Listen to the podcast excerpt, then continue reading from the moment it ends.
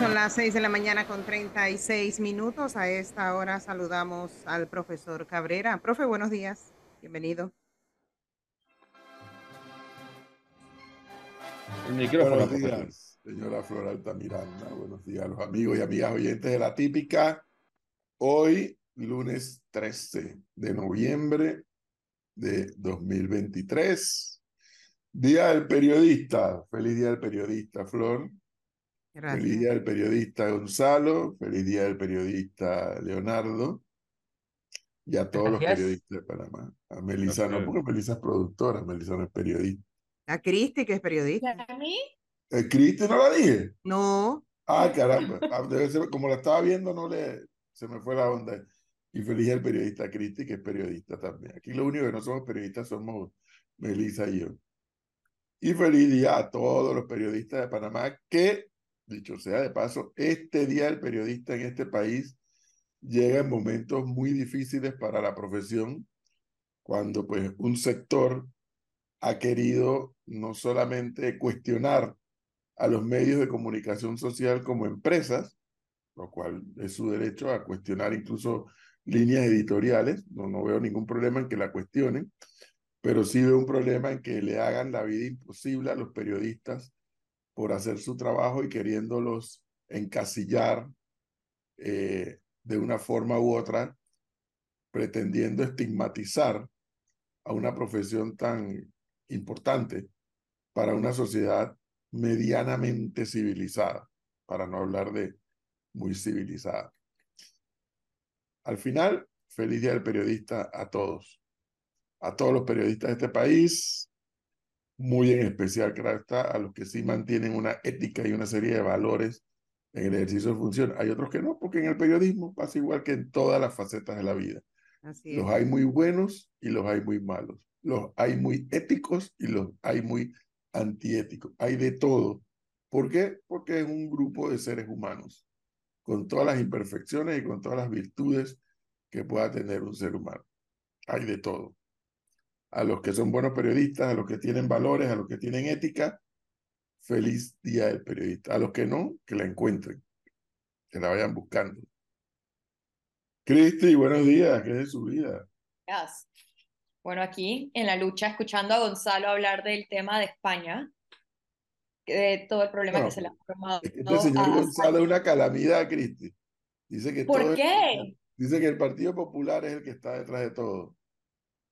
Ah, no, está bien, no, ah, bueno. Él lo reduce al Partido Popular. Yo, yo no, no, no, no es el Partido Popular. Y yo, no, yo lo escuché y eso no fue lo que le estaba diciendo. le, ah, busque la grabación.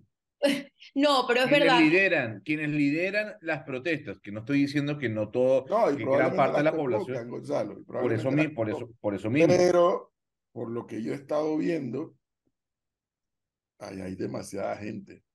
No, no, no.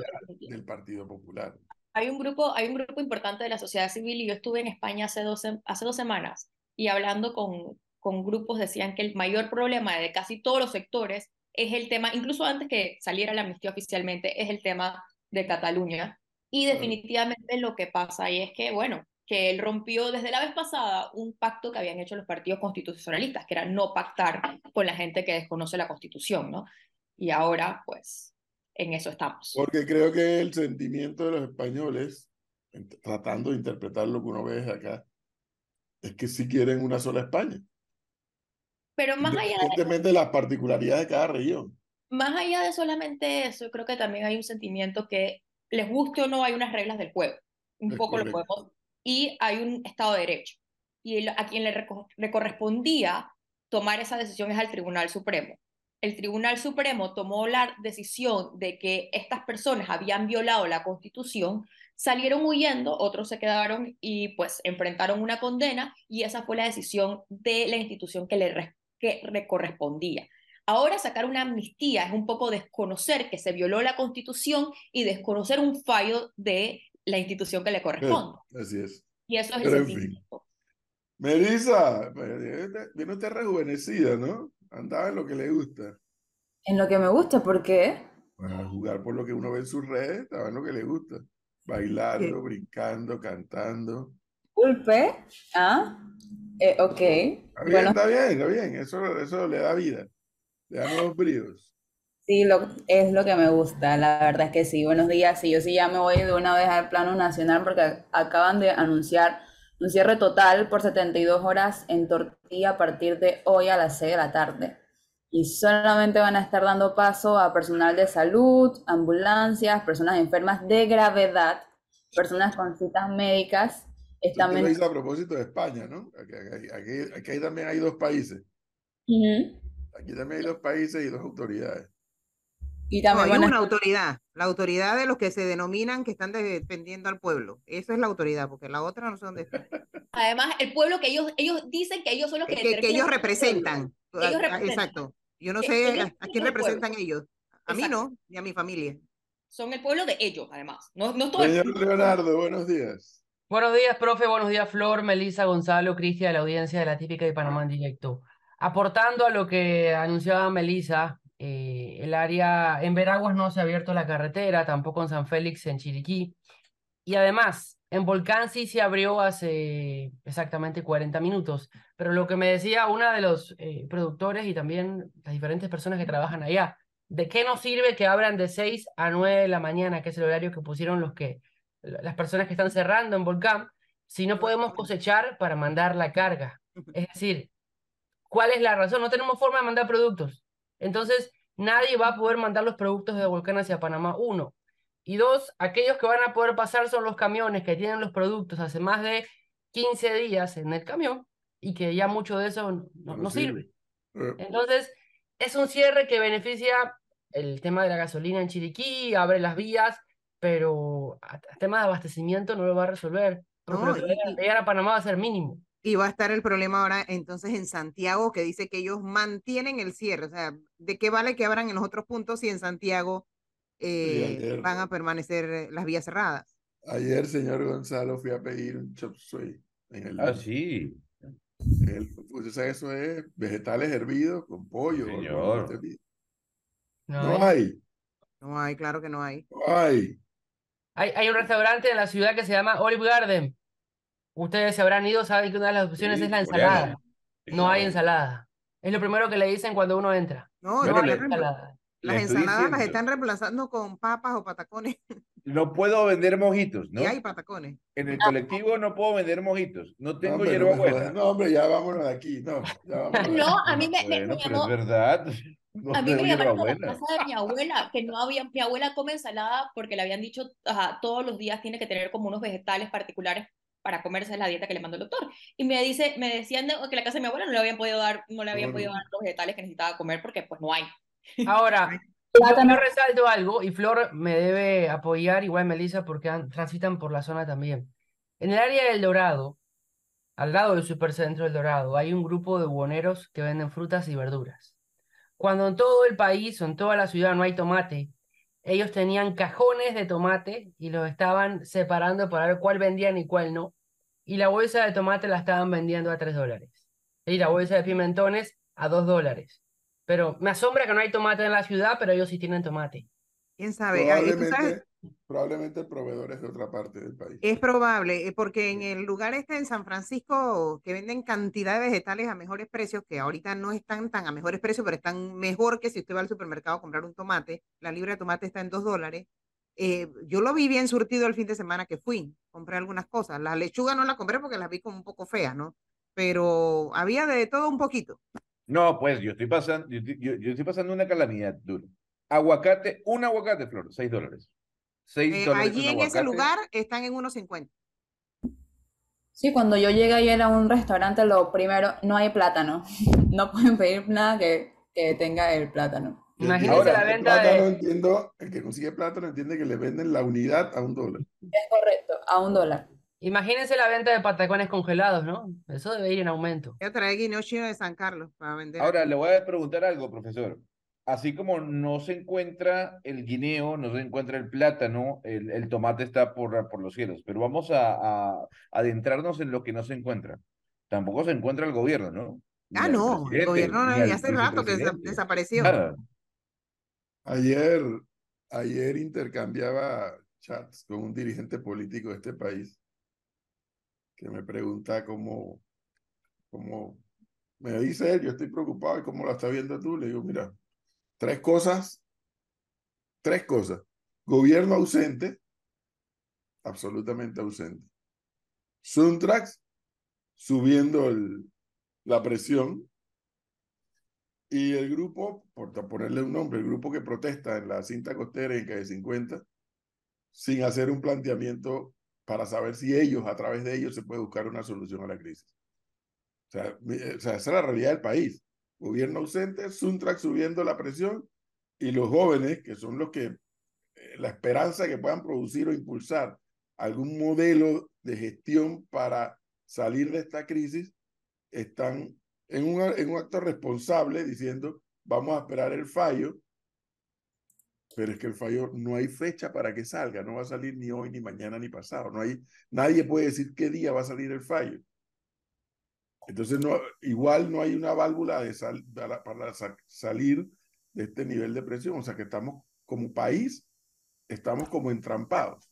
Y sí, y entonces lo que no entiendo de estos grupos radicales, eh, tipo Suntrax, los, los grupos indígenas, es, sí, profe, yo no sé de leyes nada, y lo, más seguro que el resto que está aquí tampoco, y muchos de los que nos están escuchando, pero si gente entendida en la materia ha dicho incesantemente en los últimos días que la vía eh, que ayuda al país sería la vía constitucional, o sea, declarar la inconstitucionalidad del contrato. ¿Por qué ellos insisten en que hay que derogarlo ya? O sea, ellos para qué, para qué. Porque ellos dicen que no, porque ellos, eh, ellos alegan de que este fallo, el fallo de la corte, como dice el profesor, puede tardarse un mes o 20 años. No, pero a ver, pero la misma corte ha salido a decir cómo, cuáles son los tiempos en que demora cada cosa. Y eso, según lo que ellos mismos han contado, a través de sus redes sociales y su jefe de prensa, eso podría ser a fin de mes o quizás en las primeras semanas de diciembre. Pero además tengamos en cuenta algo que creo que lo hablamos aquí, hablamos aquí ayer. Para que esta, como nosotros sabemos, ya creo que todos los expertos nos han dicho en la materia, que esto probablemente se va a ir a un arbitraje internacional. Lo mejor que puede para hacer para el país es estar en la mejor posición para enfrentar ese arbitraje internacional. Es muy importante, muy importante, y este es el llamado que se le debe hacer a la Corte, que el fallo de la Corte Suprema de Justicia esté lo mejor hecho posible, que el fallo que salga de la Corte Suprema de Justicia, más allá del tiempo que le tome, sea un fallo que cuando uno lo presente a los arbitrajes internacionales sea un fallo que sea o sea, que tenga sustento y se pueda defender y que no aparezca frente a los tribunales internacionales que la Corte Suprema de Justicia falló rápido por la presión mediática. de la gente. Todo de la eso así, Cristi, pero, bueno. pero hay un tema que yo no entiendo por qué el gobierno no asume su papel y le dice al país con todos los elementos en la mano.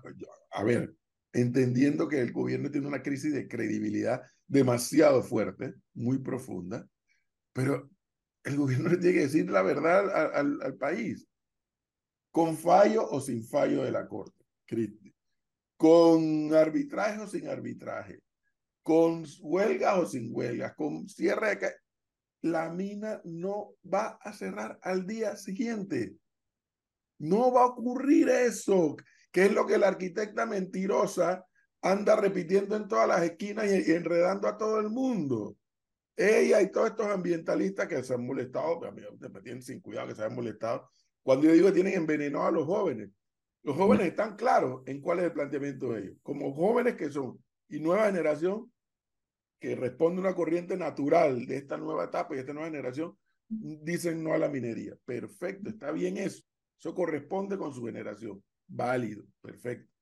Pero esa mina que está allí construida ya, no la vas a cerrar al día siguiente. Eso no va a ocurrir. Y la mentirosa, la arquitecta mentirosa y todo ese grupo anda con esa cantaleta todos los días sabiendo que eso no va a ocurrir. Porque si es con el fallo, si es con el arbitraje, si es con la presión, el, el tiempo, toma un tiempo cerrar la mina. Cerrar la mina no es como apagar la luz. Es todo un proceso. Y creo que, Así que esa parte no entiendo por qué no la están diciendo. Además, el gobierno va a tener, tú tienes que traer una empresa, el gobierno tiene que licitar. Es todo, sí, esto es una parafernalia. Una empresa para poder cerrarla de manera responsable, para que el daño ambiental no sea... Eh, fíjense, ustedes que, y por eso yo sí reacciono y digo mi opinión sin ningún reparo, cómo estos grupos ambientalistas tienen enredados a los jóvenes, que los jóvenes, este grupo de jóvenes que están manifestándose eh, en la cinta costera en calle 50, tienen en sus manos la posibilidad no solamente de replantear y, de, obligar al gobierno a replantear el tema tanto de la minería como del contrato, sino también de replantear otros temas, como lo es, y lo vi en un, en un video de Blandón esta madrugada, el tema del presupuesto. Lo vengo diciendo hace varias semanas. Nosotros Hay, también lo hemos hay un gran tema que los jóvenes pueden, porque tienen el sartén por el mango, porque tienen la calle que no tiene Suntra. Suntra lo que tiene es la organización. Pero los que tienen la cantidad de gente en la calle son los jóvenes. Hay un momento coyuntural nunca antes vivido donde este grupo de jóvenes le puede decir al Ejecutivo y al Legislativo, párame ese presupuesto ahí porque exigimos la revisión integral. Los ambientalistas tienen a los jóvenes enredados con el tema único y exclusivo del cierre de la mina mañana, sabiendo que el cierre de la mina mañana no va a ocurrir. Porque hay un proceso, ya lo está explicando Cristi, tiene que traer una empresa afuera, etcétera, etcétera, explicar para poder etcétera. cerrarla. Y mientras para tanto la empresa metiéndote y rellenándote de demandas por todas partes por los daños que les ha, considera la empresa les benefi- les ha eh, generado. ¿Y, y qué pasa si la Corte declara constitucional la ley 406? ¿A dónde vamos a terminar? Bueno, buscar los nerones, los nerones que serán felices viendo cómo incendiamos el país. ¿O qué pasa? Vamos a ser más benignos, Leonardo.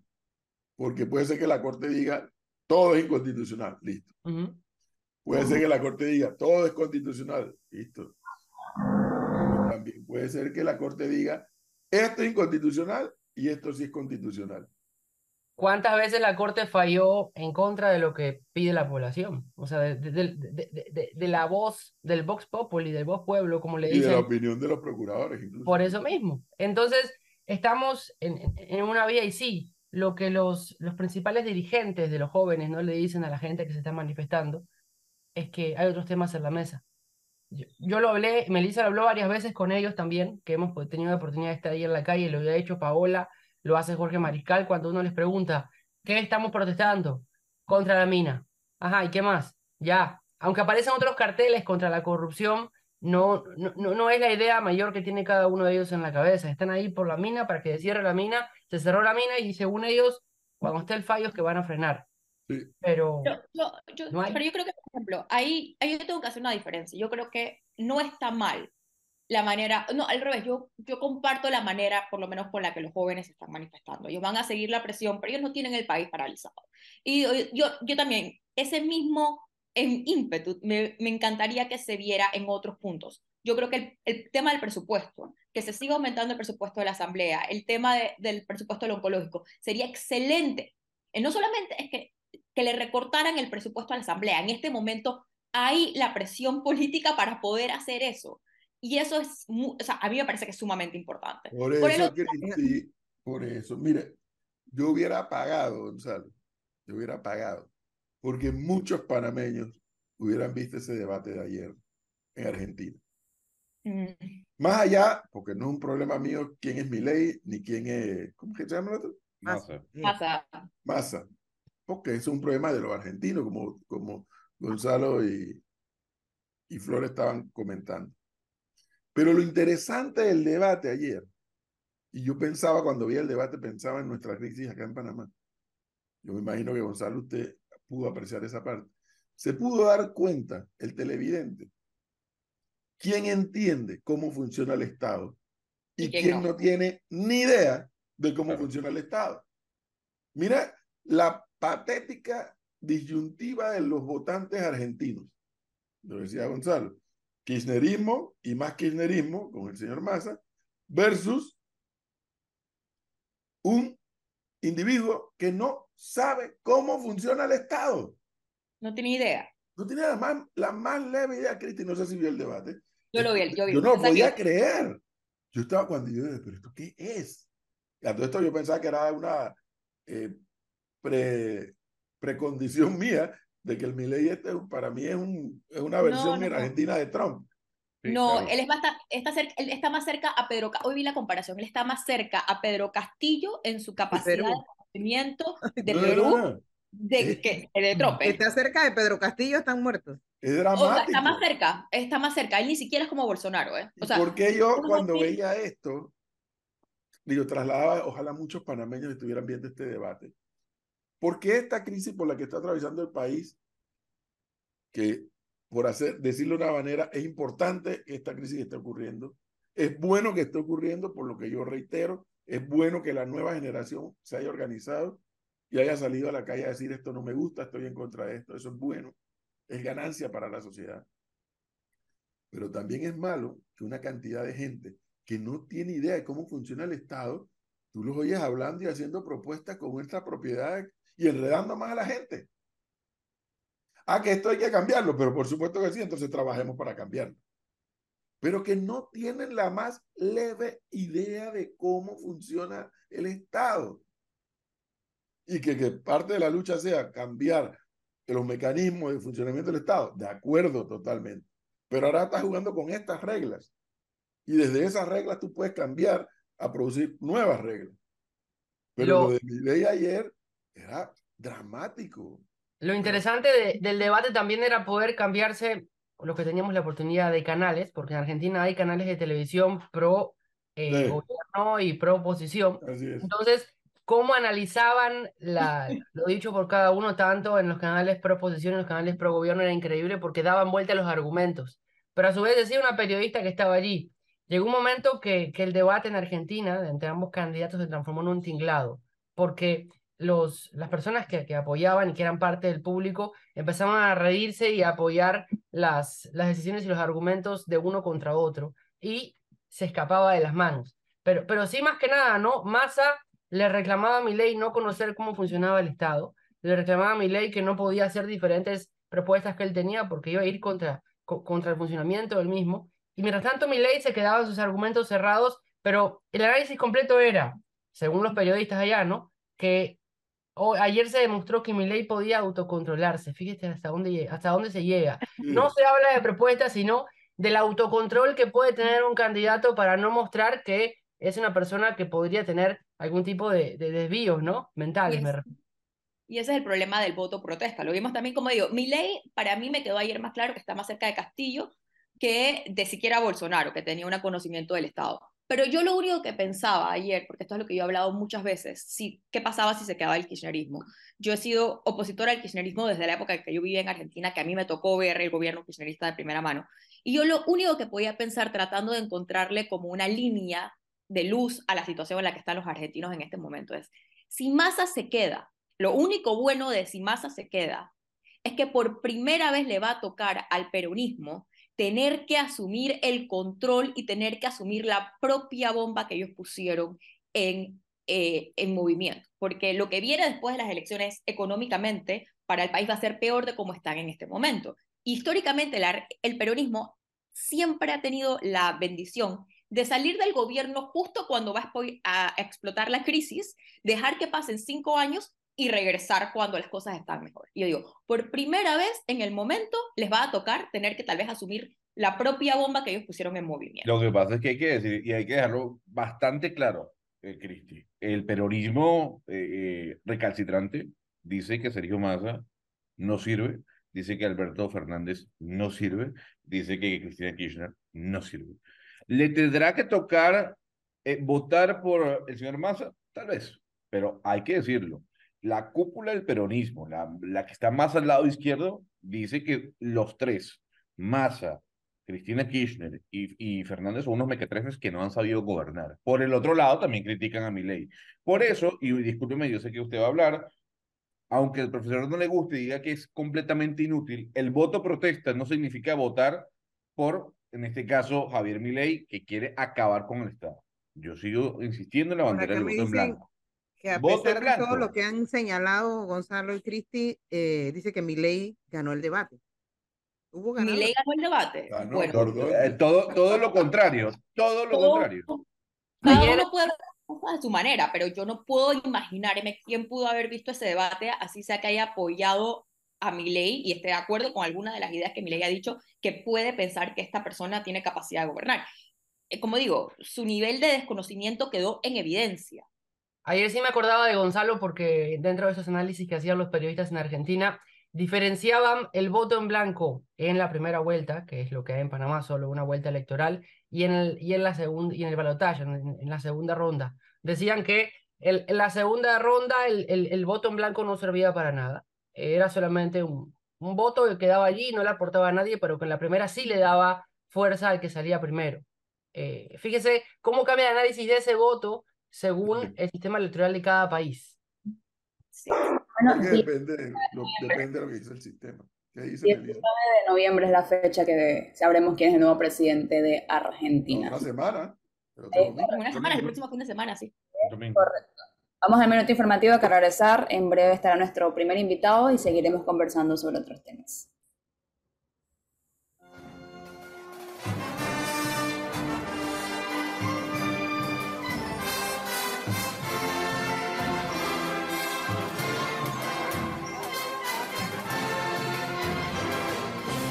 La información al instante en Panamá en directo. Minuto informativo son las 7 con 2 minutos de la mañana.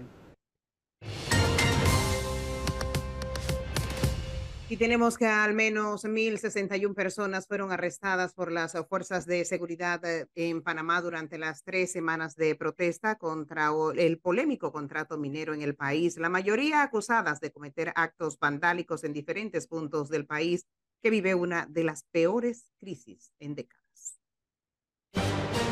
Clima.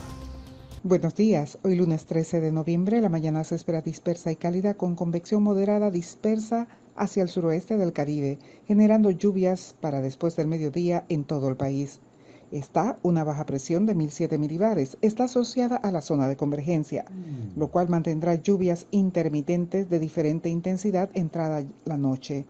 En las internacionales tenemos que el centro de huracanes ha otorgado 60% de probabilidad de formación de una baja presión esto será para los siguientes siete días, dejando lluvias importantes durante esta semana que iniciamos, con la probabilidad de que esa baja presión se transforme en una tormenta tropical mientras se desplaza hacia el norte del Caribe, según los pronósticos. Soy Annette Quinn para Panamá en directo. Internacionales. Tenemos que el Papa Francisco recomendó cuidar la vida interior y no estar tan pendiente de la apariencia y para ello animó a separarse un poco de los teléfonos para escuchar a los demás en su discurso del Angelus Dominical. El pontífice se pronunció así al comentar la parábola de las diez vírgenes, reflexionando sobre los conceptos de sabiduría y necedad desde la ventana del Palacio Apostólico ante unos 20 mil fieles que le escuchaban desde la Plaza de San Pedro, según la Gendarmería Vaticana. Ya son las siete con cuatro minutos de la mañana. Minuto informativo en Panamá en directo.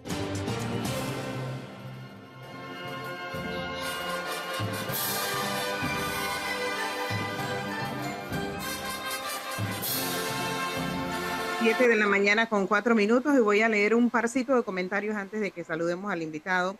Aquí nos dice un oyente que los jóvenes, profesor, pueden plantear una salida a este conflicto. Eso sin duda puede darse. Sin embargo, el presidente interino, Saúl Méndez, seguirá en las calles, porque para ellos los únicos que representan al pueblo son ellos, y si no son ellos, no es nadie. Dice otro oyente, la campaña de odio hacia los medios me inquieta, que está conquistando adeptos. Me asusta ver la cantidad de opiniones atacando cuanto análisis e información se da en los medios. No se ve en un sector de la población la más mínima capacidad de análisis si alguien habla de los costos económicos del cierre, por ejemplo. Saltan a atacar al medio diciendo que mencionar esos datos es una campaña de odio contra los gremios, cosa totalmente absurda. Sí, bueno, porque la campaña de odio que se ha hecho en los, otros, los movimientos, sobre todo los grupos de izquierda organizados, han llevado a que los que están a favor son patria, son hijos de tal por cual, son, no son panameños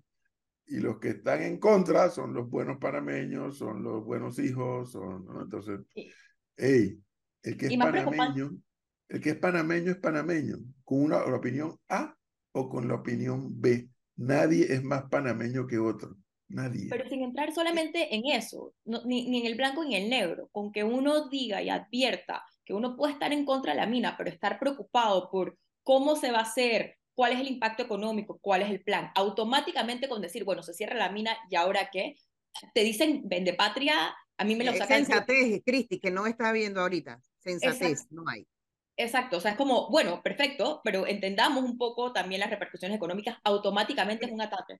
Y una preguntita rapidito para el profesor antes de que salude al invitado. Eh, ¿Permite la Constitución declarar el estado de sitio y suspender las garantías constitucionales en estos Sí, momentos? claro. Si hay un artículo que tiene que ver con, no, no se llama estado de sitio, se llama estado de, de urgencia, creo, algo así. Y que pueden suspender las garantías. Sí, hay un artículo que- y establece el mecanismo, e incluso el mecanismo para reversar la medida. El problema es quién lo va a hacer si no hay gobierno. Cerrada todavía la vía interamericana de Oriente Chiricano y en el oeste de Veraguas. eh, hay algunos cierres que se mantienen, otros fueron liberados. La policía acaba de abrir el área de, de Atalaya en la vía interamericana en. Veraguas. Y, pero sigue cerrado Santiago, el centro de Santiago, por lo que Tenemos Difícil. visita, ya está nuestro invitado. Oye, es que yo digo esto porque es que ya son las 7 y 7 y yo había anunciado en mi Twitter que le iba a dar eh, respuesta a un loquillo, porque en estas crisis aparece gente muy brillante opinando de una forma u otra, pero también aparecen muchos irresponsables y muchos loquillos. Este es un loquillo que nunca ha estado bien de la cabeza y se puso a escribir una sarta de estupideces ahí y yo dije, voy a responder a las 7 y 15, pero tenemos invitado a las 7 y 7, ya está el profesor Armando Espinosa, Así es, ya está. AMIA.